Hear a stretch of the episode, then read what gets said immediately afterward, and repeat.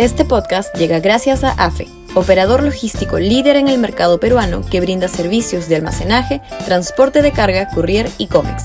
Los puedes ubicar en www.afe.pe.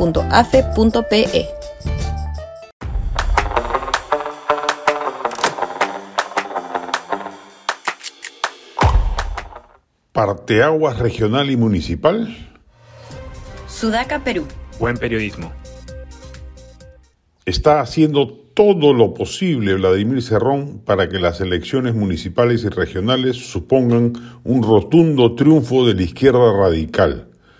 La designación de prefectos politizados con complicidad presidencial y la reciente ley de publicidad estatal que asigna a dedo el 50% de la publicidad estatal a los medios o periodistas regionales a portas de un proceso electoral, busca sin duda sumar esfuerzos para que ese propósito se logre. ¿Qué quiere con ello el ex gobernador de Junín? Generar un parteaguas político que presione al Congreso y a la sociedad en su conjunto respecto de la necesidad de retomar el anhelo de una asamblea constituyente que, hay que reconocerlo, está calando paulatinamente en la población. Según Ipsos, el 29% está de acuerdo con una asamblea de ese, de ese tipo y según el IEP, en cifra que ha, causado pavor, el 47% opina en el mismo sentido. Las perspectivas electorales que se aprecian, sin embargo, difícilmente le van a otorgar ese triunfo rotundo a Perú Libre o a los líderes locales radicales. El sur y centro andino pueden ser plazas ya ganadas en esa línea, pero Lima y la costa norte claramente optará por partidos de derecha o de centro, tipo APP, que estarán muy lejos de servir de soporte logístico para un relanzamiento del tema constituyente.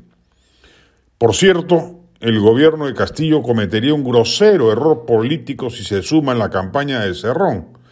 Cada vez que Castillo ha declarado sobre el tema, ha generado pánico financiero e inestabilidad política.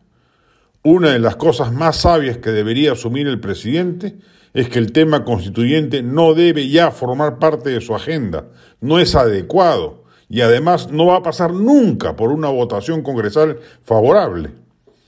La tarea de Castillo consiste en mejorar la calidad de su gabinete ministerial.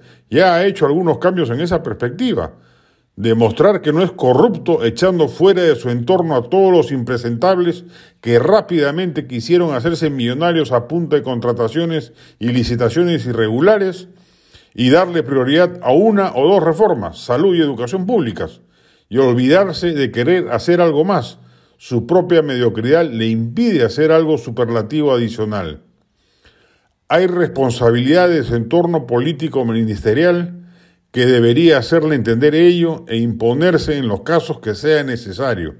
Así como el ministro de Economía no está para hacer goles, pero sí para impedirlos, que ya es bastante, el resto del gabinete debe fungir de contrapeso del pernicioso serronismo que intenta volverse a apoderar de la agenda gubernativa.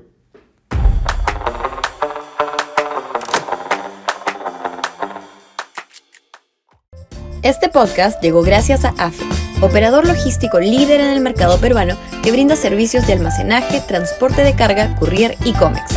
Los puedes ubicar en www.afe.pe.